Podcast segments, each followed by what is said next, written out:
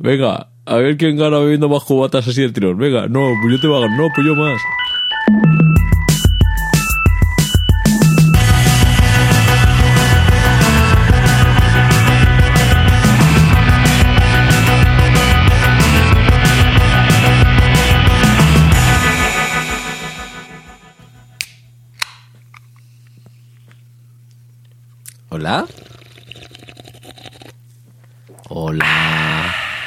Noto frescor. ¡Qué fresquito! Me he puesto un poco empapado, ¿eh? O sea, la- le he abierto muy, muy mal. Pues he de decirte que ha sonado como si... O sea, no ha sonado lo típico de... Ya, porque no tiene mucho gas. No, pero no es una Coca-Cola que estás bebiendo. Pues una cosa que estaba en la nevera, que no, no- no la he comprado yo. De hecho, yo creo que alguien lo ha comprado esto por error. Fíjate lo que te digo, porque es Schweppes Limón. ¿Quién compra Schweppes Limón para hacer un gin tonic? Hombre, yo de toda la vida eh, conozco unas cuantas personas que para hacerse los combinados, los combinados, los cubatas, vamos, de toda la vida, preferían el, el Schweppes a la Fanta. Es más limón y menos dulce. Eso es, es como más fresco y menos dulce. Entonces igual estaba hecho adrede, no tanto como para gin tonic, sino para un cubata. Lo voy a preguntar, pero yo creo que era para gin tonics porque me suena. Y, y también hay gente que prefiere el trina, Uy, con trina, sin burbujas. sin burbujas. Y luego ya está nuestro amigo Javi de batería de balina, Sí. que le gustaba con limón y nada. Eso, eso... O bueno, con Seven Up también es un clásico, ¿no? Sí, con Sprite. Yo lo, yo lo pedía mucho con Sprite. Sí, el Sprite es menos dulzón y más refrescante también, ¿no? Que el, Sí, sí, sí. el sí. 7-Up. Y luego lo, lo que mola de, de- de estas cosas es inventarte que da menos resaca, pero siempre es mentira. No, yo me lo tomo con limón, que da menos resaca. Pues mira, había algo relativo al tema del azúcar y a la resaca. y la resaca, sí, de hacerlo con Coca-Cola Light o con ese tipo de historias, pero no me acuerdo muy bien por qué. Seguro que alguien que sepa mucho podría decirnos, sí, eso es porque eh, el alcohol en combinación con el azúcar hace una reacción química que bla bla bla y afecta al bla bla bla bla bla bla. Bla, bla, bla, bla. Bla, bla, bla, bla, bla, bla, Y tú, te- tú tienes algún truco bastante guay para la resaca, ¿verdad, Andrés? Bueno, no es un truco, en realidad es trampa. Es trampa. Claro, es tomar vitamina B12. Bueno, B- B1, B6 y B12 exactamente porque son las que vienen en las pastillitas que alguna vez he tomado. Bueno, es que parece que estoy aquí, soy un experto en esta mierda y no es verdad. Esto lo descubrí porque tuve una ciática y la ciática, el nervio ciático, eh, para aliviarlo eh, hay que tomar vitamina B. Entonces hay unas pastillicas que se llaman hidroxil, si no recuerdo mal, y que son vitamina B. Entonces descubrí un día tomándome el hidroxil que salí, que es que no, no solo no tenía resaca, sino que no me había emborrachado tanto. Claro, y digo, piensas que es vitamina B12, que es lo que te dan cuando tienes un... ¿Coma etílico? coma- es que lo de coma etílico creo que es un poco como de chavales, ¿no? De... Eh, ha tenido un coma etílico. nunca, nunca he conocido a nadie que tuviera uno. ¿Y tú? Yo, o sea, que sean amigos míos, no, pero estar en situaciones y ver gente, sí. Y a- amigos de amigos y cosas de eso, llevárselos a la ambulancia, al hospital y esas cosas. Ya sabes, esto de, venga, a ver quién gana bebiendo más cubatas así de tirón. Venga, no, pues yo te voy a ganar, no, pues yo más. Y claro, pues, niños, no hagáis esto en casa. Bueno, ni en ningún lado. No tiene sentido picarse con alguien para ver quién más bebe, es absurdo. Lo que pasa que luego he tenido, como he tenido muchos problemas digestivos y de estómago y tal, al final el alcohol me pasaba más factura por la tripa y el estómago que Claro. por el alcohol en sí. Porque me destrozaba el estómago, con malas digestiones, eh, diarreas y bla, bla, todo ese tipo de cosas asquerosas. Pero bueno, como estoy dopado con, con San Omoprazol, ¿Lo tomas todo el rato? sí, siempre, todo el rato. De hecho, mientras hablo, estoy tomando Omoprazol. Estás tomando, te lo tienes por vena. Sí, tengo un gotero aquí. Qué guay. Mm. El ese es el artista, ¿no? Que dibujaba como mujeres muy gordas. Cotero. Joder. Pues lo que te iba a decir es que hablando de beber, últimamente me di cuenta del gran, gran invento que es la lata. Las latas son muy buen invento, de toda la vida. qué gran invento, ¿verdad? Sí, Conservan bien las bebidas, son fáciles de almacenar, son fáciles de abrir, son fáciles de reciclar, fáciles de almacenar también después de haber sido usadas porque se pueden comprimir. Es un súper invento, ¿eh? La lata. fue inventada o patentada eh, por Peter Durand, que era un Durand. O Durand. Durand. Es un inventor inglés. ¿Ah, sí? Sí. ¿En qué año? En 1810.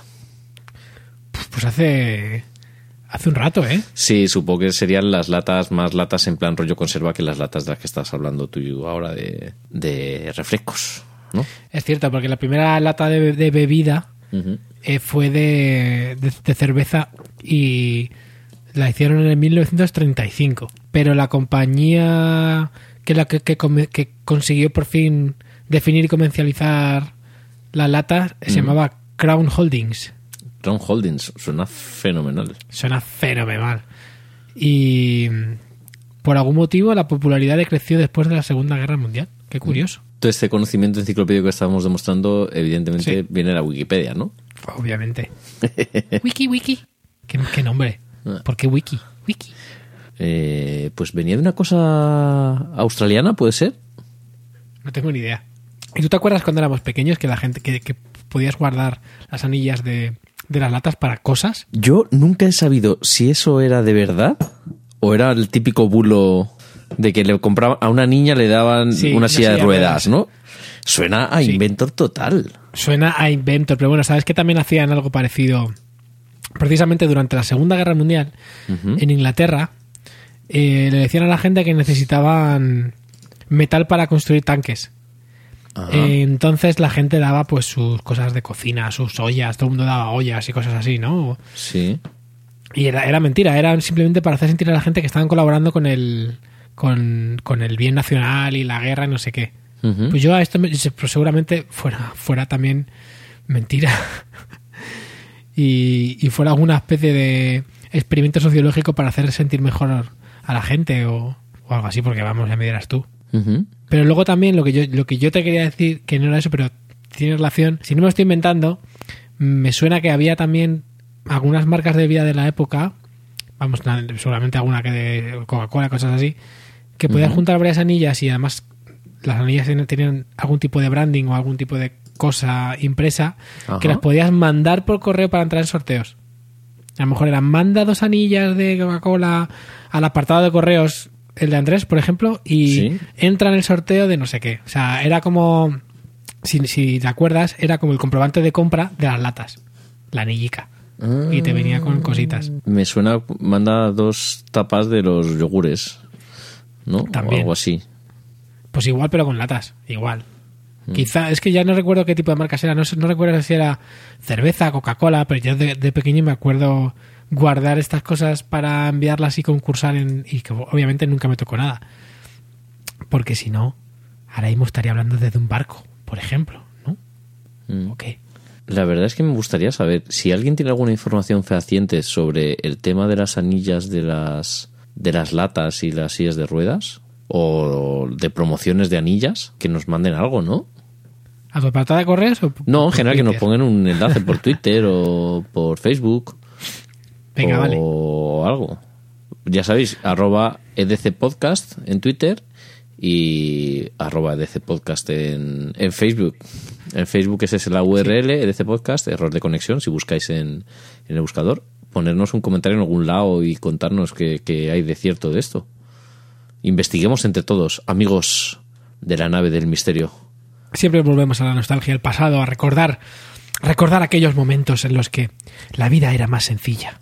No había internet, no había Twitter, no había redes sociales, no había sobreinformación, ni había saturación social, ni había fallos de páginas web, ni flash, ni nada. ¿Verdad? Pues yo me acuerdo cuando también se surgieron la- la- las latas, ya que se, que se abrían sin tener que tirar de la anilla, sino que, o sea, que era como y se, que se abren, ¿no? Las de ahora. Y me pareció, ¡uh, qué buena idea! ¡Qué guapo! Ah, claro, esas, esas sí que. Claro, es que es, es verdad. Es que antes eran las anillas que se sacaban enteras. Esas eran las que mandabas. Claro, claro, claro, claro. Qué fuerte, ¿eh? Cómo molaban. Bueno, no, o sea, molaban menos, molaban menos que... ¿Quién no se ha cortado con una, con una anilla de lata, no? De esas. Porque era, Ya madre mía.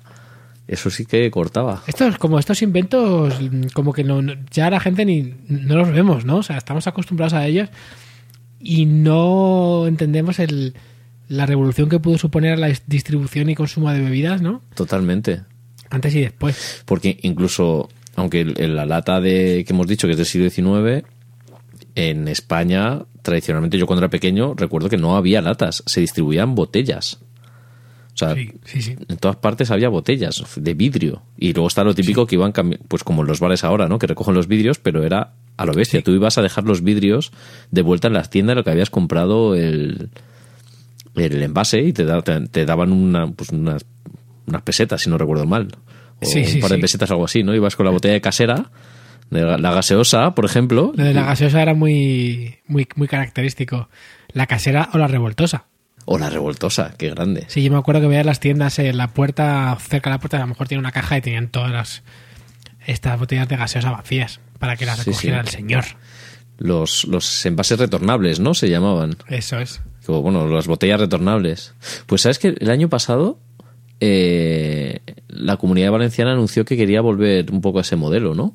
De envase retornable. Lo, lo busco y lo tendremos en las notas del programa. Venga, vale. ¿Dónde están las notas del programa, no? Pues están, amigo Andrés, están en la nube. Están en la nube porque los cuadernos son cosa del pasado. Ahora la gente escribe en la nada.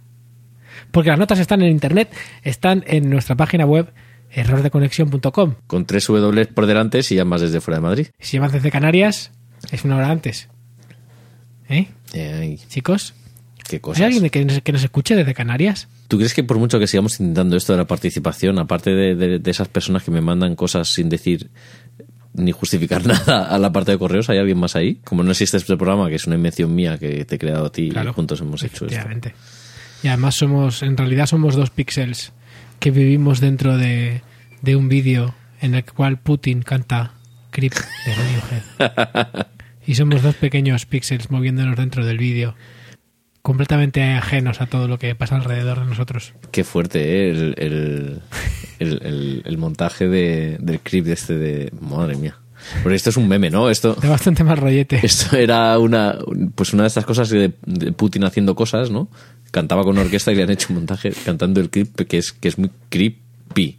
Es, ¿no? totalmente. Es, Es, es mega creepy. ¿O crees que somos un, un- o somos un píxel de somos un píxel de, de, de Facebook, ¿eh? De esos que usan para seguir, ¿eh? ¿Eh? ¿Qué ¿Eh? es eso? Los enlaces. ¿No ¿Qué es sabes lo eso? que son los píxeles de Facebook? ¿Qué es eso? A ver, los píxeles de Facebook es una herramienta que lo que hacen es facilitar la medida de la conversión. Cuéntame más, cuéntame más. Tú lo que haces es, eh, en tu página web metes ese píxel de Facebook, que es un, es un píxel y como tal no lo, no lo puedes ver, ¿no? Entonces cuando una persona va a tu página web desde Facebook, puedes Sí. identificar que esa persona viene del enlace que le has puesto en Facebook y que se traduce en una compra o en una visita a una página, etcétera, etcétera. Entonces puedes eh, medir el número de, de conversiones que generan los eh, anuncios. Conversiones en el sentido de que se consiga el objetivo que tenías con ese anuncio y ese enlace a tu, a tu página. Es decir, puedes, por ejemplo, calcular el retorno de la inversión en publicidad. Lo explica un poco bastante mal, la verdad. Buscaré un enlace en el que lo explique bien y lo pondré también en, en las notas del programa. Vale, porque yo aún no he pillado mucha diferencia todavía. Ya, es que estoy un poco Con- espeso aún. Con un, por ejemplo, con una cookie. Es otra forma de hacerlo, sí. Lo que pasa que la cookie, tú en principio no haces, o sea, es más fácil eh, poner un pixel de Facebook que hacer tu propia cookie de seguimiento de tu página web y por todas partes, ¿sabes? Porque tú controlas tu página web, pero no controlas el resto de páginas del mundo. o sea que por lo, lo que intuyo por lo que dices es que ese píxel, cuando Sí. abandonas Facebook para ir a otro lado, ese píxel sigue ahí, pero obviamente no se ve. Eso es, eso es. Es como un código invisible. Eso es, sigue traqueando Eso lo que es. haces. Es, eh, claro, Oye, Andrés, sí, esta semana, estas semanas, que han sido varias semanas, sí, la verdad es que sí. la humanidad nos ha mostrado su cara más ridícula. en varias, tenemos varias historias Joder. de las que hemos hablado estos días mentalmente, porque Andrés y yo cuando no hablamos eh, Sí. aquí solamente hablamos telepáticamente, Sí, quizá en parte porque solo existe en su cabeza, o sea, también tiene que ver con eso, tiene bastante sentido. pero hemos hablado tele- telepáticamente por tres casos que han sucedido que, que creo que merece la pena comentar. Totalmente. Eh, el primero es la triste historia de un japonés que murió sepultado por su colección de porno de 6 toneladas de revistas porno. Brutal. O sea, ¿cómo es posible? O sea, tener 6 toneladas de porno es muy fuerte. Y encima mal, mal colocadas, porque si se te pueden caer encima. Es que es muy fuerte. 6 toneladas de porno, pero, pero ¿para, ¿para qué quieres tanto? O sea, pues al fin y al cabo es coleccionismo, ¿no? Simplemente.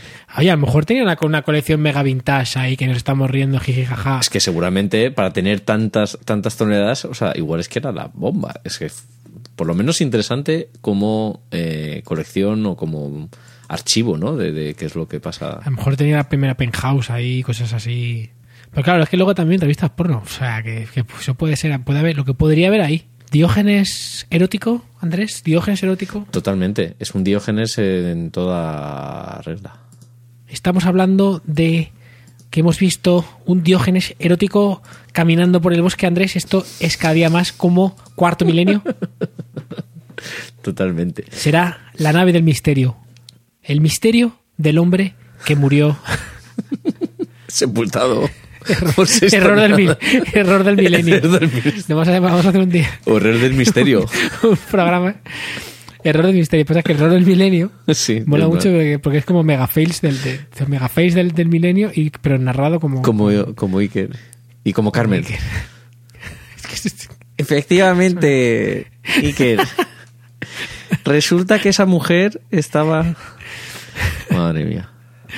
El segundo caso de errores del milenio, de premios Darwin, por decirlo de alguna forma. Un hombre, esto, esto es. Esto un poco esto es- es un poquito más serio. Muere un hombre electrocutado de la bañera mientras cargaba el iPhone porque tenía, si no, si no lo oído bien, tenía el iPhone en el pecho, es- enchufado a la corriente Sí. y le dieron un calambrazo que lo dejó un poco seco. Entró en contacto con el agua y claro, tú- Amigos, no hagáis lo que me encanta es que dice como que el juez ha dictaminado que la muerte fue accidental, pero que anunció que mandaría un informe a Apple para que, para que la compañía tomara medidas, ¿no? Para prevenir sucesos similares. A ver. Es como la frase que dicen en la noticia, que es del, del país, que dice, la investigación ha puesto en evidencia los peligros de cargar móviles cerca del agua. ¿Cómo que la investigación? Vamos a ver. La investigación ha puesto en evidencia de los peligros de caerse encima de alguien con un cuchillo en la mano, claro, apuntando hacia esa persona. claro. O de disparar una, una- un arma de fuego apuntando a una persona, o... Claro. Yo qué sé, tío, muy fuerte, ¿no? ¿Cómo se te ocurre? Claro, el TJ, no, no, no, no. Yo creo que esta es la típica traducción de, de una noticia de agencia muy mal traducida, porque luego en el siguiente párrafo voy a decir, expertos en seguridad han subrayado los peligros de utilizar aparatos eléctricos cerca del agua. Buena conductora de electricidad. Pues. Y además está mal, porque el agua no es buena conductora de electricidad. El agua solo es buena conductora de electricidad cuando tiene sal. Eso es. El agua en sí misma es aislante, pero claro, una vez que ya eh, el agua, no sé exactamente si cuánto sal necesita el agua, si es por el sudor de la persona, que probablemente sea por el sudor de la persona, o no sé si también por los propios minerales que puede tener el agua que bebemos, que obviamente no es agua, no es agua pura, sino que tiene Claro. muchas cosas. Pero bueno, pues que no puedes poner en un artículo del país que el agua es buena conductora per se, porque no es verdad. Hombre, molaría, ¿no? Hacer un experimento de un tío que se baña en agua destilada, ¿no? Y que carga un iPhone apoyado en su pecho. Claro, y luego se hace, pis en la bañera No, si se hace pis probablemente tenga mm, restos de minerales y de sal y... por eso pi, calambrito, Y... tss, calambrito, calambrituli. Madre mía, eso es peor que el tipo que se hizo el, se metió en la bañera eh, de Coca-Cola con mentos pegados al, al cuerpo, tío. ¿Qué dices? Ah, ¿tú no has visto eso? ¿Pero no hemos hablado de esto ya? ¿Y qué pasó? Hostia, es muy friki. O sea, un hombre, un señor, un chico, un joven, una persona, si se le puede Un llamar humano. así, un ser humano, eh, metió, o sea, primero, llenas una bañera entera de Coca-Cola. Venga, Yo ya me parece muy heavy hacer esto. Segundo, Vasquito. meterte dentro de la, la bañera con Coca-Cola. Ya me da muchísimo más asco.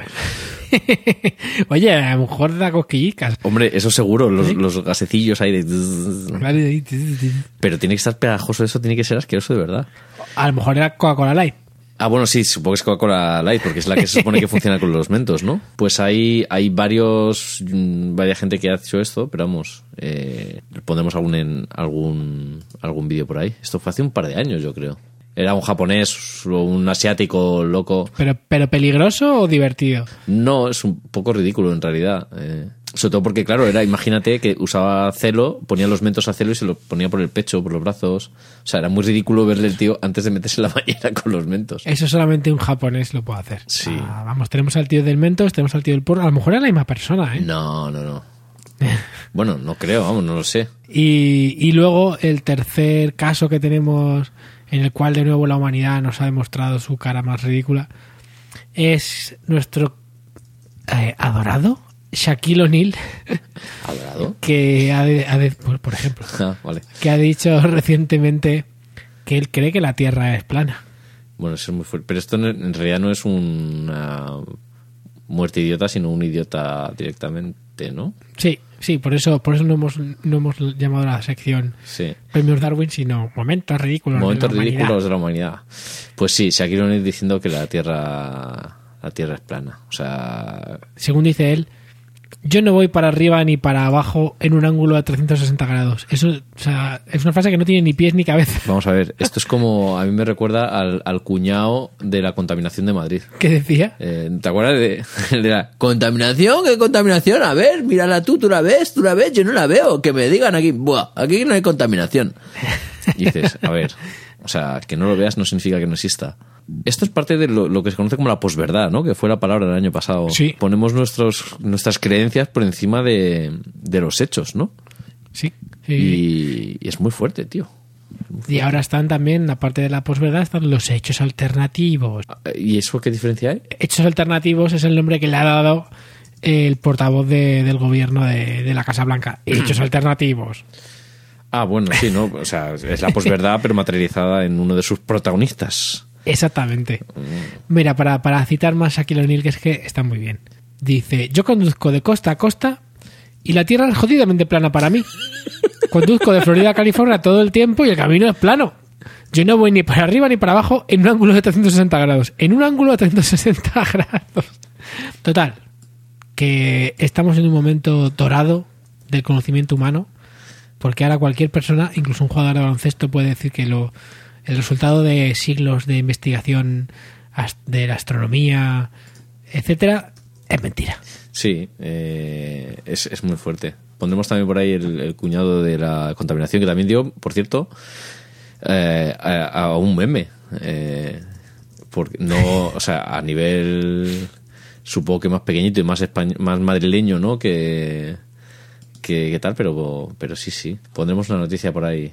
Memes españoles célebres. Hemos, tu- tuvimos a, al Risitas Sí, y, y también tuvimos el Ece Homo, que además hace poco me partí de risa porque estaba viendo un capítulo de Unbreakable, que para los que no lo sepan, Unbreakable Kimmy Smith es la serie que ha hecho Tina Fey eh, para Netflix. Sí. Tina Fey, guionista de Saturday Night Live, bueno, no sé si guionista o incluso, o incluso algo más.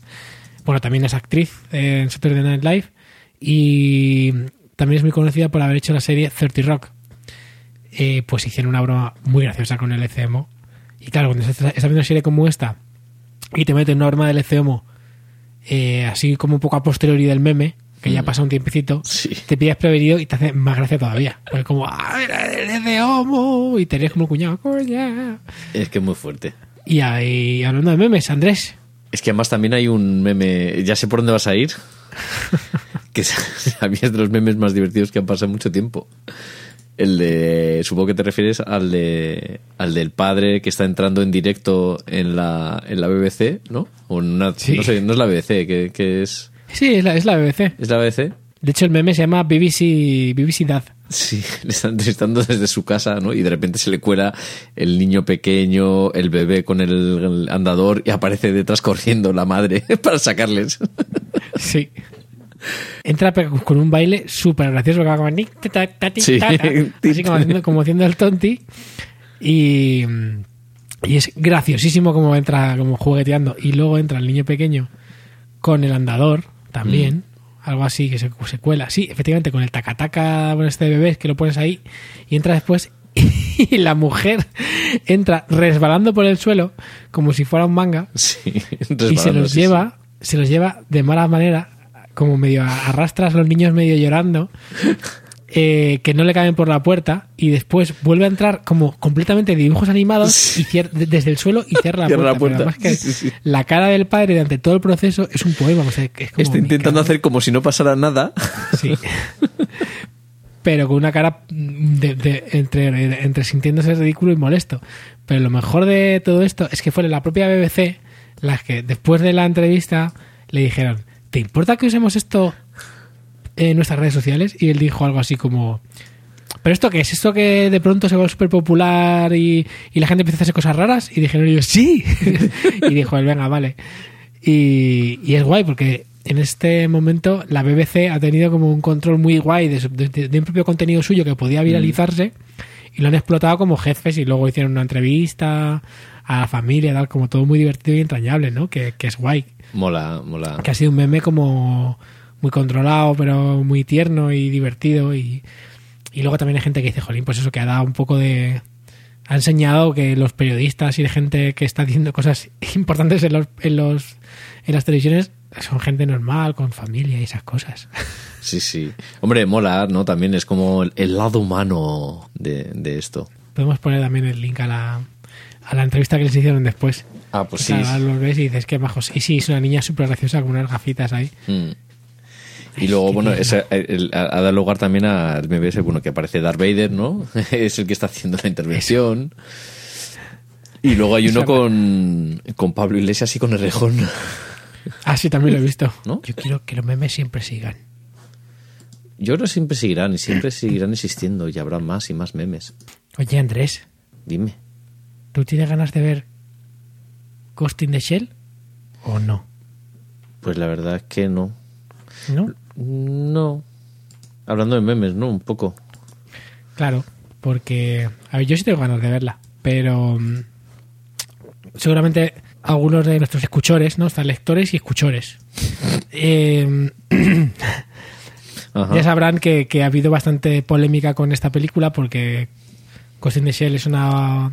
La obra original es un anime japonés y para la película han contratado a Scarlett Johansson para hacer el papel de, Del protagonista. del protagonista, de Major. Mm. Y había mucha polémica porque la gente dice que esto es un caso claro de lo que se llama whitewashing, ¿no? Que es coger papeles que, te- que sean de asiáticos, pero los ponen eh, Protagonizados por actores, actores occidentales. El caso es que el equipo de marketing de la distribuidora o lo que sea eh, se y sacó una especie de, de- de herramienta para, para viralizar un poco la llegada de la película que consistía en que tú te podías subir alguna foto y podías escribir un texto y de- te ponía como con un efecto como si fuera de vídeo digital un poco estropeado Como la estética del, del cartel y de la película, ¿no? Eso es, y ahí por abajo ponía I am Major y ponía el logotipo de Ghost in the Shell, bla, bla. ¿Y qué pasó? Pues que con la gente que está molesta por, ese- por esto del whitewashing Utilizó Eh, la herramienta para trolear un poco. y se convirtió también en un meme en el cual se criticaba en general a la industria por este tipo de, de prácticas. Digamos que se, se- se les está quitando iconos culturales a las civilizaciones que las han creado, ¿no? Y es como... Y, y hay un hilo, de hecho, bastante interesante aquí en Twitter donde, donde se ven todas las críticas, no, no solo a esta película, sino también a series como, como Iron Fist, que Sí, acaba de es- salir hace relativamente poco y que es otro caso igual. Otro caso igual. Aunque la- aquí la diferencia es que el personaje original era americano, ¿no? Es un cómic de Marvel. O sea, ¿es, es un cómic americano pero con un pro- protagonista japonés? ¿O cómo funciona esto? Porque Daniel Rand, que es el protagonista, es el hijo de Wendell Rand, que es un exiliado heredero al trono de la ciudad extradimensional de Kunlun. Entonces, claro, si es. Aquí cambia. Aquí lo que le han hecho ha sido convertirlo en un personaje ya manido hasta la saciedad, que es terrible, que es el de el rico heredero de un imperio de empresas que tiene un accidente y vuelve años después de creérsele de muerto o desaparecido con unos conocimientos increíbles de artes marciales. Que esto es lo mismo, es el mismo planteamiento que pasa con otra serie de superhéroes que es eh, Arrow, que es un spin-off de Superman, creo. O es un, como un personaje que aparecía en, en una de las series de Superman, no sé si en Smallville. Y bueno, es un cómic de DC que es eh, Flecha Verde, vamos. Pero el personaje creo que ya salía en, en, en la serie de Smallville. Y es lo mismo, es, esa, es exactamente igual. Hay un rico que tiene un accidente en, eh, por ahí, perdido, y cuando Sí. reaparece en la civilización occidental, pues tiene conocimientos de artes marciales. O sea, un poco ridículo, la verdad. Y esta serie al final un poco es, lo- es un poco lo mismo, ¿no? Con, con puño de hierro, Iron Fist, pues ha pasado un poco lo mismo. Y también ha pasado con, con Doctor Strange en el caso de, Ah, de sí. Ancient, Ancient One. Sí. Ancient, Ancient One. Qué difícil es decir esa palabra. Ancient. Ancient, Ancient. Sí, que es la, la maestro, ¿no? La, Efectivamente. Mm. En los cómics originales es un señor. Sí, es- yo creo que recuerdo que era un, ¿Un señor asiático? asiático, sí. No, no sabría decir la procedencia porque tampoco me he leído el cómic. Pero bueno, que es que esto está pasando en todos sitios. En Hollywood, en Marvel. Está pasando, está pasando. Está pasando. ¿Qué está pasando, Andrés? Está pasando. bueno, sabes que el peor problema de Iron Fist no es el white. ¿Cómo es? White Whitewashing. washing. En realidad, Es- el problema es es que es mala. muy mala. No, no la he querido ver ni siquiera. ¿Tú lo has visto? sí, sí, yo ya la he visto. Madre mía, es, es bastante mala. Es de, de- sin duda alguna de todas las series de Marvel la peor. Pero la peor con, con muchas creces. La que te he dicho ya que tienes que ver, que te lo, Mm. te lo comenté el otro día por mensaje, eh, es la de Legion, que de momento he visto el primero y me ha parecido buenísimo. Yo también lo he visto, el primero. ¿Y qué te, ha- qué te ha parecido? Pues me ha gustado un montón. me ha gustado ¿eh? un montón. Sí, lo único que me da miedo es que tal y como acabe, de repente se convierta en como en las películas, porque en realidad Legión, en español, pues es, va a ser como parte de del universo cinematográfico de Marvel, no el de los Vengadores, sino el de X-Men, Eso el es. de la Patrulla X. Así que yo ya, joder, yo que me había, creo que estoy al día ya de, del universo cinematográfico de Marvel, el de los, el de las series de Netflix, el de Marvel Agents of Shield y el de todas las películas de los Vengadores, etcétera. Y me está costando y me ha costado mucho y me trago muchos bodrios y es un coñazo. Qué esfuerzo, ¿eh? es mucho esfuerzo para el resultado. No sé, no sé eh, quién decía, creo que era Alex Vega en, en el último hacía falta algo así como que la acabaría viendo porque ya ha invertido mucho tiempo, acabaría viendo una, una serie o una película de un universo de estos porque ya había invertido demasiado tiempo como para no hacerlo, ¿no? Claro. ya con todo el tiempo que he invertido viendo toda esta mierda, ¿cómo no voy a hacerlo? Otra cosa es que lo disfrute, me guste más o menos, pero lo voy a ver. Eso es un fenómeno muy divertido, ¿no? Lo de Sí. el miedo a perder un esfuerzo realizado ya anteriormente y, y por eso seguir, ¿no? Como en la cola del supermercado que va más lenta, por ejemplo, ¿no? Cuando ya, Sí. ya sigues ahí y dices, no me voy a cambiar, pues a lo mejor me cambio y en la otra luego es peor y ya llevo aquí un rato y... O el, o el carril del, de la autopista, ¿no? Claro, o, o directamente las tragaperras. o de sí, joder, eso es más duro. Sí. De hecho, están hechas un poco pensando en eso, ¿no? Que la gente siga y siga porque no. Pues ya me he jugado ¿eh? y, Zasca. y eso. Y esa cosa.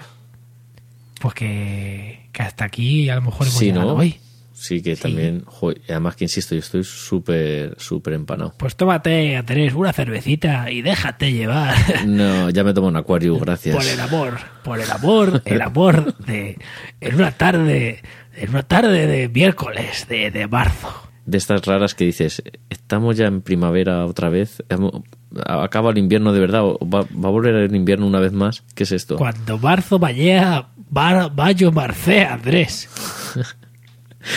Alguien dijo así como cuando marzo marcea, mayo mallea, ¿no?